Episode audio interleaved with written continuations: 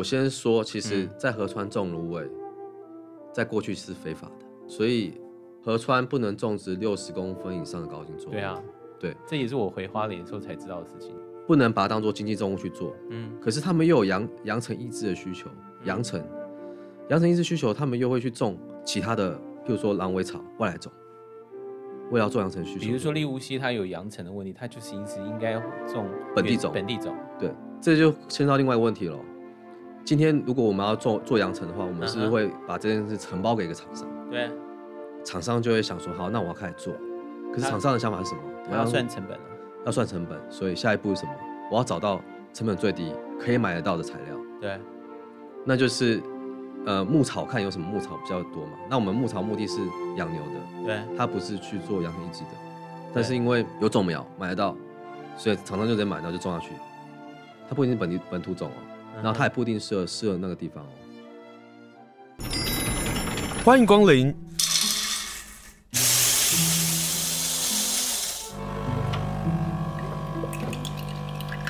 今天的盛情款待，请享用。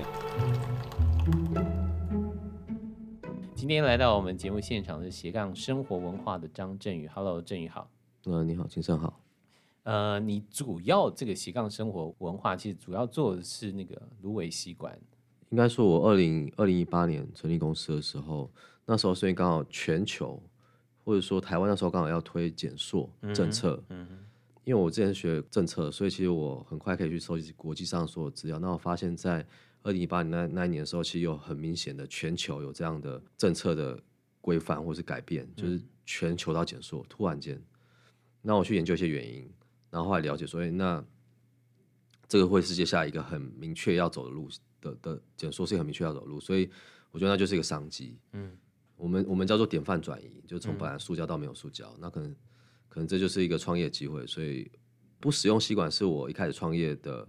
的初衷，那我开始去选材料嘛，嗯、然后为什么选到芦苇？嗯，然后也是因为有去看一些呃文献，然后有去中国，还有去一些国家看过，后来发现这个材料是有机会，然后也比较适比较适合做做吸管。你为什么觉得那个有商机啊？嗯，你知道商机它就是另外一门功课。是哦，其实我那时候做一件很有趣的实验。嗯，我在还没决定做这件事情，其实我我去一个。社群叫做不速之客，嗯，塑胶的塑，对，不速之客。然后这是 Facebook 的一个社群，嗯，然后那天我就我就找了一个照片，然后就是用那个植物做的的吸管，然后我就放在上面，我就开始问大家。那时候在这个议题还没有起吧，因为我刚刚讲这个议题是那时候准备要用，我、嗯、其实他都还没政府都还没讲哦，我只是因为我在看到一资料，我看到了，嗯，我觉得一定会发生，所以我就做。那、嗯、我丢上去之后呢，那不塑之客大概就一个晚上就一千多则回应。一千多则回应，就是对这件事有兴趣的，然后甚至到后来，我的那个那篇文直接被被关掉，因为版主觉得我在行销，我在做生意了。对，然后呢？那我就觉得啊，那哇，那这个就是有市场嘛？这样看之后就觉得有市场了。嗯、第二件事情就是看有没有人攻击，没有，嗯，市场上找到完全找不到，嗯，然后我去看了淘宝，没有，嗯，看了台湾的虾皮，没有，都没有。那下一个动作就是，那我就就去找原料商，嗯。台湾没有人在做芦苇，没有种植芦苇，啊、然后我就去，我就直接飞去中国，然后我就看找那边几个工厂，找有做芦苇的，他们不是做吸管，他们做莲子其他的应用，嗯，没有人做吸管，好，找了三四间都没有人做，那我觉得那这一定有市场，嗯、有人供给，有有人需要，所以这个就有市场可以做，嗯，所以就开始做了。可是那个是从零到有吗？你觉得当大家有这样的一个好奇，或者是当这个市场没有的时候，嗯，可是从有吸管，塑胶吸管到没有吸管，然后到变成一个环保的吸管，它那个不只是一个呃，我我这个生活的态度，它还包括了习惯，是，就是这个习惯并没有养成的时候，那个市场更不用讲了。没错，你讲的完全正确。嗯、所以开始只是自己一个想象嘛，嗯、对这个市场其实还有它的行为，大家使用者行为，我其实都没有真正去很很确切了解到。所以当我真的开始做时候，我发现。这个吸管的成本跟它的呃市场接受接受度，它其实还是小众。嗯，那我们知道有不锈钢、有玻璃、有各种不同材料的吸管。对。然后包含价格也是这些连锁业者他们会考量的东西。所以其实我们那时候在想要达到连锁业者里面最困难的就是价格。对，价格没有办法下来，然后再来就量体不够大，然后没有办法标准化，嗯，大概就这些问题，嗯，然后那那个阶段那时候其实有一个最最被最被大家接受是叫 POA 吸管，它又是那时候反环保署定位它是减塑的，它是可它就可可降解塑胶，对，呃，条件下可降解的玉米去说大家比较理解就是可分解的塑胶，对，可分解塑胶，对。那那时候政府有说，哎、欸，这那那也可以，所以其实那时候那个那个解方其实是最多最多业者要的。嗯，但其实也很有趣，就是到今年的二月的时候，这个解方也不行了，政府也规定不行了。嗯、所以你可以知道说，这其实一步一步，嗯、他们其实是把减速拉了十年的时间去做一个。我们我们讲讲政策会讲叫软着陆，嗯哼，就不会一次个从有到没有这样，那那很多人受不了，他们也要有替代方案。对啊。所以，我相信它是一个慢慢会慢慢慢慢做，可是这个市场就慢慢形成，就诞生就鸡生蛋问题嘛。价格其实跟数量是，当你今天数量够大，它价格就可以下来。对。那问题是没没有就没有人做。对。所以，我们其实有点像那个傻瓜，就是先去做那个傻瓜角色而已。但傻瓜有时候就冲过头，他可能就会死在沙滩上。啊，对，大部分大部分有可能是你把这东西前面拉起来了，然后大家看到觉得哎可以做，那接下来资本就进来嘛。嗯。资本进来就没有你的事了。对，这也是有可能，这也是可能，就是市场的变换，它其实也是另外一种挑战哦。是，可是你为什么想要做选择芦苇呢？因为我们刚刚讲到的材质的情况嘛。那现在我们只要打环保吸管，你就可能看到看到茶的啦，然后甘蔗的啦、纸的啦这些等等的。我，那你为什么一直就是到现在为止哦还在做芦苇吸管？呃，我举举一下茶甘蔗，或者它其实跟芦苇概念完全不一样。嗯，芦苇是中空管状，所以它其实不需要做太多加工。你讲的茶跟甘蔗这种，它其实就是加压。对，所以它其实里面还是混 POA。哦，我相信那个到后面阶段，这些这些吸管都不能用了。嗯哼，因为它纯粹的茶或纯粹的甘蔗纤维，纤维它本身它要塑形。对，塑形还是要加压。对，所以那就是一个又是一个加工过程，所以它。如果真的要比的话，因为我是从生命，我们讲产品生命周期去看，嗯，如果它是管状，所以它只要做减法概念，对，它只要切切就可以用了，对，对。那其他材料不是，其他材料是它必须打碎重组，它必须要分解，然后打碎，然后重组，对，它就是另外一个成本，它是一个成本，它也是对环境也是一个成本，然后再来就是刚刚讲它它要塑形，它一定要放东西，嗯，不然它没办法塑形，嗯，所以其实它里面其实还是会加一些东西。嗯，对，那会加什么？我知道在过去的时候加加很多都是 PLA，其实就 PLA 对。对，所以甚至有一派 PLA 业者他说，加了植物纤维的 POA 不会比纯 POA 更环保，因为纯 POA 至少是单一材料，它可以直接的去做回收。嗯、但是就这个这件事情很吊诡，因为我们的回收系统里面根本没有为 PLA 去做回收的系统。对，所以现在所有看到所谓的 POA 环保系统或其他这种环保系统，它其实都没办法回收，它就是一般垃圾。嗯。就一般垃圾，它必须用焚化的方式处理这个问题？对，所以但但是我们不会知道，所以大家就以为这是环保习惯，但其实其实它就是跟一般垃圾一样。所以芦苇有芦苇的它的优势，就是它完全的植物纤维啊，对，就像叶子一样，叶子的纤维。可是它就还有另外一个问题是，嗯，它无法标准化。对，就是呃，进入到一般的，就是因为我们讲的主流市场要标准化这件事，它它就是很难克服。嗯、对，所以你只能说大概的尺寸。大概就是说有有有个有个误差这样的尺寸，现阶段我觉得芦苇不会是我主要的产品。其实到现在大概五年了，其实我在过程中我也发现，尤其到花莲后，这个这个感受更明显。因为第一个是吸管使用量真的在下降，很多人就直接不用吸管。对，所以其实能不用就不用了。嗯，对。但是还有一些还可能还会用，譬如说什么口红的，然后或者是或者老人家也要啊。对，或是对，就是它其实还是有一些特定的需求是有这个场景要使用的。那这些可能还是会有吸管使用，可是这种吸管使用的挑选择现在就越来越多了嘛。嗯，对。那我刚刚讲，它会从一个，它是一个慢慢下降，就从可能呃塑胶大量使用 PLA，不不、嗯，到最后是纯植物的吸管到不使用，对，对大概是这样。对，嗯，所以我我会持续做，可是它不会是我现在带来主要收入来源。对，它不会是你主要的收入来源，可是它却让你从台北搬到了花莲玉里。呃，对，这其实也也有也有故事，就是，呃，那时候刚好是遇到疫情，嗯哼，我的客户就是买吸管这些，他们刚好那时候疫情，他们生意都不好嘛，对，所以其实我也受影响。那那时候我就想说，那既然没有办法在商业上面直接马上的继续继续去推，对，那有没有办法往原料端去做一些就是研究研究，对，那我就拿到政府的一些资源，嗯，我去申请水保局的计划，然后那时候刚好有朋友介绍我认识，就是尤喜夫，嗯，对，然后他就我就跟他谈了大概几次，然后后来就找到一个资源，就是就可以一起合作，嗯、所以就那时候就这样下来，嗯。对，然后那时候下来大概，其实也没有马上就到这边。其实我大概花了半年时间，两地这样子一直跑，uh. 就是去做一些测试啊，然后，然后跟在地关系连接啊，然后再看这件事它可不可行。所以其实从开始走到真正确定定居下来，花了半年的时间。嗯嗯，这样一路走来啊，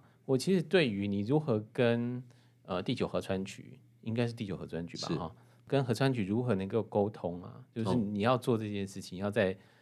那个河川沙地，嗯，种芦苇，嗯，这件事其实也很有趣。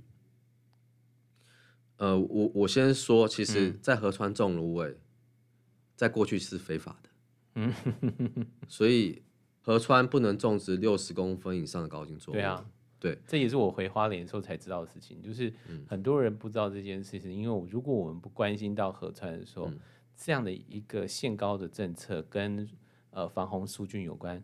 是真的很难知道的事啊！一般你就是这，这就是一般人，如果你不去接触这个对溪边相关的产业，你根本不会知道。对啊，然后但芦苇超过六十公分，对，这随便随便都超过啊，芦苇随便就两三公尺，好高。但是它但是它就是在 对啊，但它是在在西边的本来既有的原生种，对对，所以。这个就很有趣，就是你本来就有东西，可是你不能把它当做经济作物去做。嗯，可是他们又有扬扬尘抑制的需求，扬尘、扬尘抑制需求，他们又会去种其他的，譬如说狼尾草外来种，为了做扬尘需求。比如说利乌溪，它有扬尘的问题，它就是意思应该种本地种。本地种，对，这就牵到另外一个问题了。今天如果我们要做做扬尘的话，我们是会把这件事承包给一个厂商。对，厂商就会想说，好，那我要开始做。可是厂商的想法是什么？我要算成本了，要算成本，所以下一步是什么？我要找到成本最低、可以买得到的材料。对，那就是呃牧草，看有什么牧草比较多嘛。那我们牧草目的是养牛的，对，它不是去做养成一只的。但是因为有种苗买得到，所以厂商就得买，然后就种下去。它不一定是本地本土种哦，然后它也不一定适合适合那个地方哦。然后我问那厂商说：“哎，这本地就有芦苇啊。”就那你们为什么当初不会想要用芦苇去种？嗯、因为很简单，我们今天是乙方，我们就是要用买种苗，根本没有供应商，我怎么买？哦，没有产业，没有种苗，啊、哈他们就想买都没有，所以他们就只能找到既有可行的解，就是呃，可能外来种的，或或狼尾草这种牧草。可是外来种它可能会在这里会造成更多的破坏，这其实是另外一种问题会产生了。嗯、但是当你在谈芦苇种植，谈到了扬尘这个问题的时候，芦苇、嗯、它变成了你可以谈判的工具吗？变成我想应该说，我对芦苇，因为我接触呃，从开始创业后，大概有花了不少时间去去问很多专家这个产业，因为我本来也不是学农业的，我是学环境，嗯，啊、但是我不是农业，这个植物比较偏农业，哦、所以其实我一开始我连芦苇我都认。认不清，别说你认不清。我今天要访问你，就想说完蛋了，我对我对我根本不知道芦苇长什么样子，或者是其实芦苇好像还有很多种。没错，呃，其实我讲基础的两种就好。呃，我们一般讲的界门纲目科属种，我们讲芦苇其实是芦苇属。嗯哼，芦苇属对。那那芦苇其实有分很多种，在在出海口的那种长得很密集的，那就是我们一般讲的芦苇，我们认定的芦苇。哦，那长在溪边的水的两边，这叫做，其实、嗯、也是芦芦苇属，可是它是开卡芦。开卡芦，我们所熟悉的芒花，芒花又不一样，不一样，又不一样。嗯哼，对，但因为这些这些禾本科它都会开花，所以大家看起来都很像。对，对。但我刚刚讲就芦苇就先简单分两种就好，就是出海出海口咸淡水交界处跟纯淡水的，纯淡水就是现在在秀姑峦溪边这种溪边的叫开卡芦，但它还是芦苇属。嗯哈。啊哈，对，那逻它逻辑上都差不多，就是管状的大小、高度，然后生长的呃密度，对，不太一样，就这样而已。嗯嗯，嗯所以如果你要跟地球核酸局说能够倡议在河川种芦苇，一来是它是原生种，是，那二来呢是你可以让这个芦苇有更多的开发的经济价值。可是，嗯，防洪疏浚的问题，它也是个问题啊。呃，对。所以其实其实经济价值对他们来讲并不重要。对，重点是不要意识到防洪这个问题，不要对防洪这件事造成困扰嘛。对啊，所以那时候我的想法是，呃，我可以定期去收台风前，我可以去收掉它。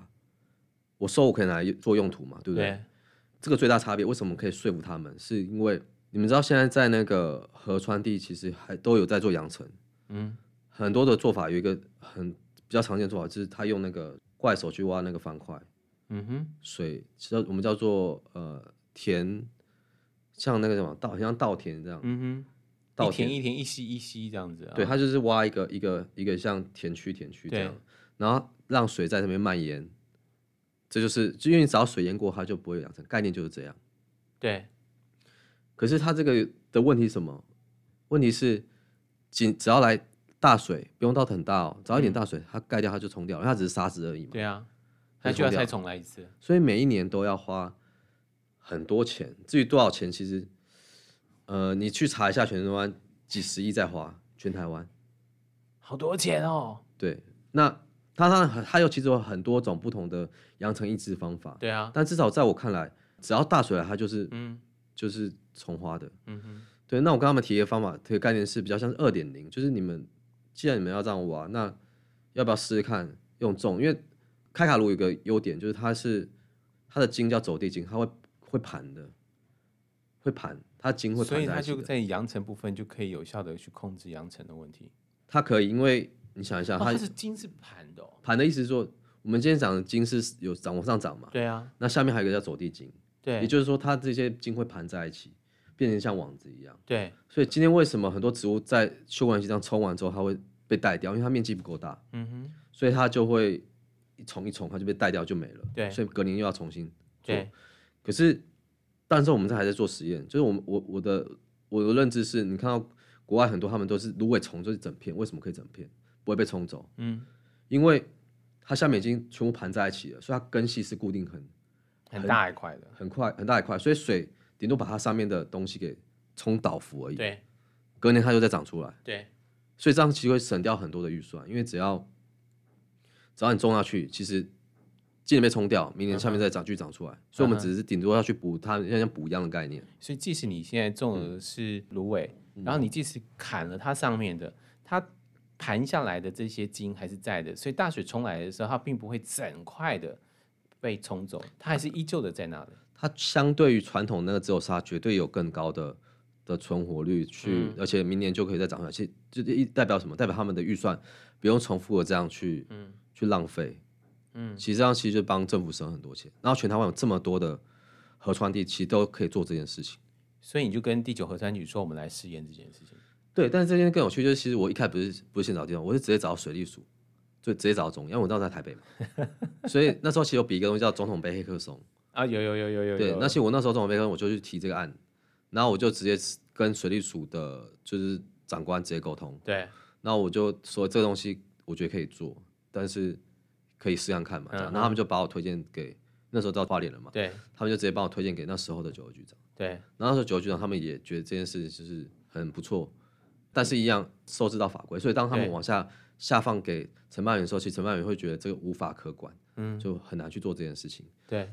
但是后来为什么又成功呢？就是因为九和局的长官他又帮我把这个案子拿去水利署去提案，嗯哼，然后提案他们又得到一个一个殊荣，就是得到一个奖。其实他的意思就是说，他这个提案是民间的提案，民间可以做的。然后水利署说，那这个很好啊，那么赶快做啊。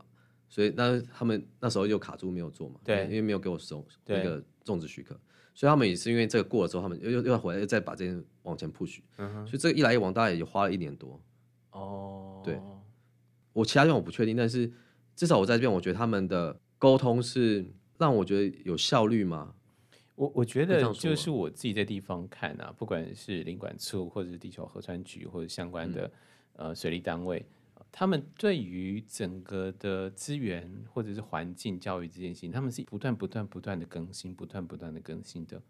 所以，当我们可以有机会提案的时候，我觉得是以理说服这件事情。当他们觉得这件事可以做的时候，他们会愿意去尝试做，因为那个那个目标是一样的嘛。是，就是我我要朝一个让不管是河川治理或者是防洪疏浚不管是从山到河到下游的海，那这一段可能分了大概至少三个单位在管理的情况之下，大家都会希望能够减少对人民的损害嘛。所以，所以当你提这件事情，就只要在法规上面可以通得了，他们就做了。可是重点就关键在于你，就是你你你找到一个方法去说服他们去做这件事可以做，而且又回到了原生植物这个关键。对，我觉得也算是运气好，因为我是先透过水利署，然后跟地方沟通，然后也去提了很多证明，就是国外的一些文献去证明这件事情，然后才有初步可以尝试的可能性。嗯，那。我其实我现在我我现在我也不敢说这件事情一定会成功，因为它就是一个进行式，当然要做很多的实验，然后对也要有专家去去判定这些事情，对。但是至少我觉得这是一个很好的开始，然后我也觉得相对于其他县市，花莲的河川相对是干净，嗯的，嗯，这个这个是真的，就是虽然说水很少现在，对。但是以污染源来讲话，花莲算算是比较偏。因为我们的河道很短嘛，然后我们河道很多就直接从高山下来，因此不管是水的湍急或者是水的干净与否，就跟西部不大一样。今天就跟大家来介绍在花莲玉里镇的斜杠生活文化的张振宇，他就搬到花莲的玉里来，希望能够想办法在花莲可不可能来做芦苇吸管。所以振宇在做这件事情，说其实你也，也类似像是地方创生，你会制造很多的工作机会呢。如果这件事情是成功的话，嗯，其实也不用到成功，像我们现在在种芦苇跟在芦苇加工，对，在做这些试验设计，我们就要已经要给地方人来来协助我们做，因为其实呃种种芦苇好，种芦就是要砍芦，其实那概念简单，种芦苇砍芦苇，然后挖地种下去，对，都是工，都是工，然后我一个人根本做不了那么多，嗯。呃，然后他甚至需要有那个大型机具，哦、就是那个叫我们叫我我有看到你的贴文说一开始你就是人工嘛，后来发现那个种西瓜的这种大型机具帮助了你们非常多。对，就是整地的过程，它会让那个沙土更松软，减少我们的的工作时间。嗯，对，所以刚刚讲所有种植，包含到后面采收到剥皮，这些都是需要现阶段的都需要人工。嗯。对，然后像今年的话，我们其实有建行跟部落开始在在做一些灯具的设计了，嗯、灯灯罩，嗯，灯罩，对，然后我们会在八月二十六号会有一个艺术季，嗯，在玉玉玉水镇有个艺术季，然后也是在也会讲顺便讲环境教育，然后顺便八月二十六要办艺术季在玉里镇，在玉水镇，玉水啊，玉玉水就玉里镇的一个湿地，啊哈，嗯，那我们那边就是会办一个。艺术季，那就会把这样的就是芦苇结合，嗯，做成灯罩的故事讲给大家听。然后我不知道那时候会不会有机会让让大家去参与，但在这个之前，我们会先办几场的 workshop，嗯，然后去用材料做出芦苇。那这个东西其实现在都已经在做了，就已经在设，已经设计到一半了。好棒哦！谢谢你分享这件事情。对，对，对，提到了一个重点哦，就是说，呃，在地方来种芦苇，然后在地方能够做一些事情，嗯，那。如何能够跟地方呃的文化或者生活的惯习拉成结合，这件事情是一个关键。是因为我们讲，嗯、呃，其实我不太喜欢用“地方创生”这个字。现在，嗯，不过，呃、如果你讲创生好，就是你要创造产值这件事情，对啊，就不会都是你自己，你一定是跟在地的系统要合作，嗯，你才有可能创生产出东西。对，在。呃，花莲最多就是蛮多原住民部落的，那其实他们有非常好的传统技艺，对，就是编织的这种技能，对，对，其实他们都很厉害，竹编、藤编都是，对，都很厉害，对，所以其实我只要把一个材料给他们，说，哎，这可以试看看，他们就长出来了，他们就会长出来了，因为都是河边植物，对，所以河边植物应该有一些特性是符合他们在编织上面的特性。其实后来才了解到，他们在传统的使用上就有在用这些东西。他们在盖房子的一些屋屋顶，就是草席、打卤案，或者是他们在做一些比较，因为它芦苇很轻，在做一些比较轻装的东西的时候，他们就会使用。甚至以前务农后面那个像斗笠的那种东西，有啊，以前是用我看过是轮伞草。轮山，你说背在后面那个吗？对对对对对对。有一些地方他们是看有什么用什么，有些地方就会用芦苇。所以其实取就地取材，有什么就用什么概念。啊啊对，所以这些东西，甚至他们有些会去吃上面的一些那个叫草，像野菜、哦、嫩嫩芽，那个那个好像是香草吧，但是它就是另外一种。啊、对，我想讲的就是这种传统的应用，他们本来就跟西是生活在一起的，嗯，所以对于这种材料的使用，本来就有文化，嗯，所以我根本甚至我根本不太需要去跟他们说哦，要怎么去使用，我就给他一个概念，说我要做灯罩啊，大概什么形状，照片。他们可能就可以开发出来了。虽然你很讨厌地方创生，虽然我也不喜欢这四个字，嗯、可是你真的在做地方创生的事情。所谓的创生，它不只是让有工作机会，或者是让有人回来，那个根蕴啊，那个底蕴，它其实要回到这里原来人的生活的样貌跟关系。所以你透过这件事情，其实就真的做到这些事啊。做不敢说做到，就刚开刚起步，刚开始，嗯、对，刚起步，刚起步，嗯，嗯好，八月二十六号的艺术季，请大家可以期待一下，嗯嗯嗯。所以你现在在做这些事情，但是你做这些事情还有一些论述是可好玩的，比如说摊会、合传摊会，对，呃，回过头来讲，就是我对整件事情的观察，就是因为我毕竟我我其实是算是社会企业，所以我还是企业，我还是要获利，但是这个获利部分有一部分要社会回馈。要回馈给社会，对，对，那这期我觉得我重无为就是回馈了，嗯，就是它这个环境就是回馈了，嗯，那我想强调的是，我要怎么获利这件事情，嗯，获利有很多来源嘛，像做灯罩、做成产品，这是一种获利，然后甚至我在种植的时候，有些是政府直接委托我做，他要付我钱去种，嗯，这也是获利，对呀，然后再一个就是刚刚讲，我觉得我看最长远的其实是这个蓝碳，嗯哼，就是现在全球都在讲 ESG。全球都在讲碳交易，其实台湾的碳交易已经算慢了。台湾的碳交易，啊、呃，其实我我我刚我研究所就是学碳交易，哦，就是大概十年了，所以其实我接触碳这件事情已经十年了，但到现在才说有交易平台，嗯、就今年才说要有交易平台。那政府应该三不五时找你帮他们写很多的提案。没有没有，我之前我的我想讲我第一份工作，其实我就在研究台湾的总量管制。哦，oh, 就是我们讲说台湾可以有多少的排放量，对，然后分到各部门，大家有多少的碳碳权可以使用，大概是这样概念。我懂，我懂，嗯，对，所以我对我对碳的概念是有，可是因为我刚刚讲已经过十年嘛，然后我到对呃第二三年，我就觉得台湾因为主权的问题，一直没有办法做成碳交易市场，所以那时候对我就没有再花时间在碳这件事情。可是我没想到，在我创业之后的几年，哎。这个议题又被拉回来了，对，然后呃，我又花，我又再花一些时间再把这些东西拉回来，嗯哼，然后又看了一看了一些资料，我就发现，哎，其实台湾好像在这块没有进步太多，就是你知道，十年了还没进步太多。嗯、那刚刚讲一个原因是因为主权，因为台湾不被认为联合国认为是一个国家，所以我们没办法去交易，我们没办法有那个国际组织的这个身份啊，对，去交易这件事情。嗯、好，但是因为现在我们既然决定要国内已经开放，要开始要做碳交易平台了，嗯哼。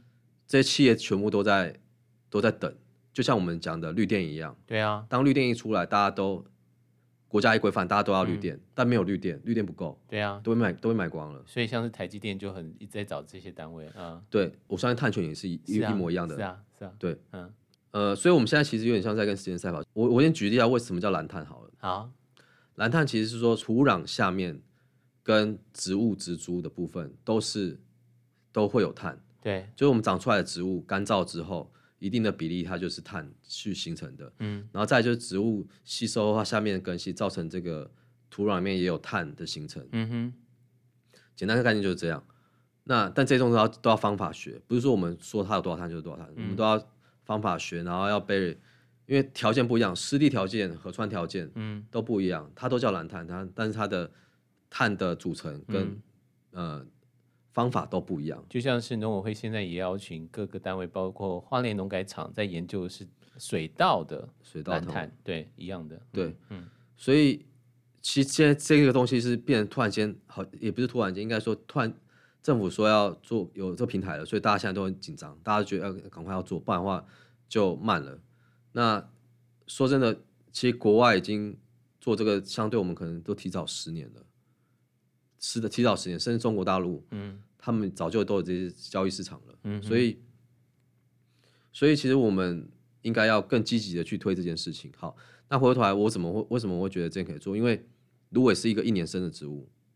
哦，譬如说你讲，我们树大概二十年，嗯哼，一个树成长到就是我们讲说去计算大概二十年，然后竹子的话大概是四到五年，对，然后芦苇这种科本植物是一年，也就是说一年它就长到它的极限，嗯、你不用它也是死掉再重用，所以我们可以合理的去假设，今天一个一年生的植物，我们只要合理的去管理它，它可它的产碳效率是最高的，而且这件事情其实它不会因为它的年纪的增长、年岁的增长，然后它的那个产碳的能量就变少，会对吗？哈，应该说这叫边际递减。对，如果它今天是它今天是一年生的植物，它其实一年就到它的极限了嘛。对，所以我们在这一年把它收掉，嗯，隔年一样有效率。可是其他植物不一定哦、喔，其他时间如果是四年的话，可能要长到四年的时候，它的整个生长周期才这样，所以但还是会慢慢递减。对，所以我们其实是可以更有效率的去这样的植物，去更有效率的去去抓到它的碳。嗯哼。对，然后我们讲的湿地碳汇，其实，在国际上也很多论文去佐证，就是湿地碳汇其实是最有效率的。对，对，所以其实这个都有文献，那真真正就没有产业嘛，所以没有人会做，嗯，嗯没有人没有人要去走这一步一样。因为对我们来讲，可能觉得就是比如说湿地碳税，就觉得你就保留湿地，保留湿地的方法就是不要开发，不要开发，它就不会有这些问题。对，可是你你现在就是逆向思考，去提到了很多。我们未曾想过的，就是河川碳汇或者是湿地碳汇，它是可以做开发的。呃，我我讲一下最简单的，就是我们既有的树是不能算碳权的，既有东西是不能算的，就是你现在逻辑才可以哦。就是我们要透过人为去种植，这才以现在国际上来讲，是我们要透过新种，你才增加碳呢、啊。如果你没有去人为行为的话，它本来就为什么那个可以算你头上？你没有行为去增加碳汇啊？你看，听你讲，就是爷爷奶奶种的树呢，跟你一点没有关系。这个其实国际上目前是这样，但是有一派另外一派的说法，他们是认为那那些提早种的就白费了嘛。所以其实有些人可能会去，他们现在就想要去争取，譬如说几年内种的是可以算在碳权的，大概会是这样的。所以当这个每一年每一年种的这个芦苇的时候，不会有这个问题了。对，它因为它一直是新的，所以一定是一定是因为我们种下去，它才增加的嘛。嗯哼。对啊，嗯哼，那河川碳汇为什么要在这个时候特别提的原因，是因为大家过去都没有人去重视这件事情吗？呃，应该说我们现在的能量，国内的能量，对，树的绿碳就已经做不完了，然后农委会主要都在做树，对，就是绿碳，对，然后再有点能量可能会做到呃黄碳土壤的部分，嗯。甚至再有点能量，现在花莲其实有已经有一部分是在做海洋，他们想要做海洋的蓝碳，嗯哼，海洋的蓝碳。但在于河川这块是全台湾应该目前都呃有几个老师，他现在已经开始在做有在做研究，嗯、老师有在做研究，然后也在做呃在宜兰那边吧，今年有在算有在算碳了，嗯哼，所以但这个还是做少数，所以河川它会真的是少数，因为没有太多产业在河川上面发生的。因为大水来了，它就被冲掉了。对，然后像西瓜的瓜农，我我不知道瓜农现在会不会会不会去注意这个一件事情，就因为西瓜也是在河边嘛。对。但是我我其实没有看到瓜农去讲蓝碳，因为西瓜的环境成本可能更高，所以根本还不用谈到那块。他们应该没有办法谈到这一块了。但从你这边开始，让大家开始思考是河川开不开发跟河川碳汇是没有关的，可是我们可以去通过你这里去开始思考。去认识河川碳汇，对，其实开发，呃，开发有很多种概念。我们挖挖沙石也是开发，可挖沙石会减少碳汇，对，因为你会让里面的东西不断翻动，对，然后植物会死掉，这是这其实是扰动，那这个会减少碳汇。那肥料好像，呃，种西瓜，种西瓜我不确定，因为植物西瓜本身是植物，它会吸，对，会也会固碳，但我不确定农药的使用会有多少的影响。芦苇的话，目前。如果我们不去管它，只去种它，但我们不去施肥的话，这件事情我看起来是最容易有比较多的碳汇产值。所以你现在在修古卵溪所做的，它都是一场实验。实验。可是这样的实验其实是有论述、有根据，然后又符合国际现在这样的一个需求。是是。那未来其实会更看好哎，因为我们刚刚讲到的国际呃，不管是各个公司或者是大厂，他们需其实是需要这些。买卖碳汇，那他就必须要去支持你们然后让你们可以做这些事情。理论上理论上是这样嘛，对不对？理论上没有错。那接下来你想要做什么？所以呃，我们刚刚讲那个东西叫做 NBS（Nature Based Solution），、嗯、就是以自然为本的解放。对，就是现在其实国际上碳权分两块，一块是企业去透过减排，就他们透过他们自己的设备的优化，然后减少碳排放。嗯。另外就是他们减到不能再减，他们要买。对。那买的方向就是可以买自然的碳汇。嗯。对。其实我现在前年的时候是他们给我种植许可。去年开始，他们直接用标案方式，嗯，让我去做核酸局的种植，就是养成抑制这块。对，其实整个秀姑峦溪还有还蛮大面积，至少在我那那个区块还有一百多公顷，一百五十公顷。嗯哼。所以其实我接下来想要做，就是我想要邀请企业一起来，嗯，在我们前期的时候邀请企业一起来认养，嗯，对，我们现在还没有办法给他们很明确说有多少的碳汇会出现，但我有些文献我可以去说，譬如说种种植一公顷大概会有五到二十五公吨的。固碳量很大哎、欸，对，五嗯，大嘛，跟那相较于那些 排放来讲，当然不大。但是我我想讲的是，这就是一个很好的开始。然后，其实在国际上面，自然的碳汇也比我们一般他们做的减排碳汇更有价格，价格更高。嗯，对，所以以就像你讲，你投资来讲，你那早期进场是最划算的。嗯哼，所以在我们理解是，当我们这个方法还不完成的时候，其实不完全成熟的时候，其实进场才是最。好的投资，嗯，所以其实我我今今年我就想要规划大概，呃，如果一百五十公顷，大概十到十五家企业，一人一家企业认领十公顷，嗯，一起来做这块富裕芦苇，然后也协助我们一起把那个方法学建立起来，嗯，对，大概今年度就好。今天非常谢谢斜杠生活文化的张振宇，他提高了我们对于生活的想象，或者是当我们觉得花莲发展被绑住的时候。往往都觉得我们必须要重开发，可是这个开发的希望下，其实有一些方法是可以回到自然，回到现在的国际的方向，回到我们跟人、跟文化、跟习惯、跟植批、跟植物有关的这种经营方式。希望大家能够随时追踪斜杠生活文化，让大家知道就是张振宇他们在忙什么。今天非常谢谢振宇接受访问，谢谢您，谢谢，谢谢。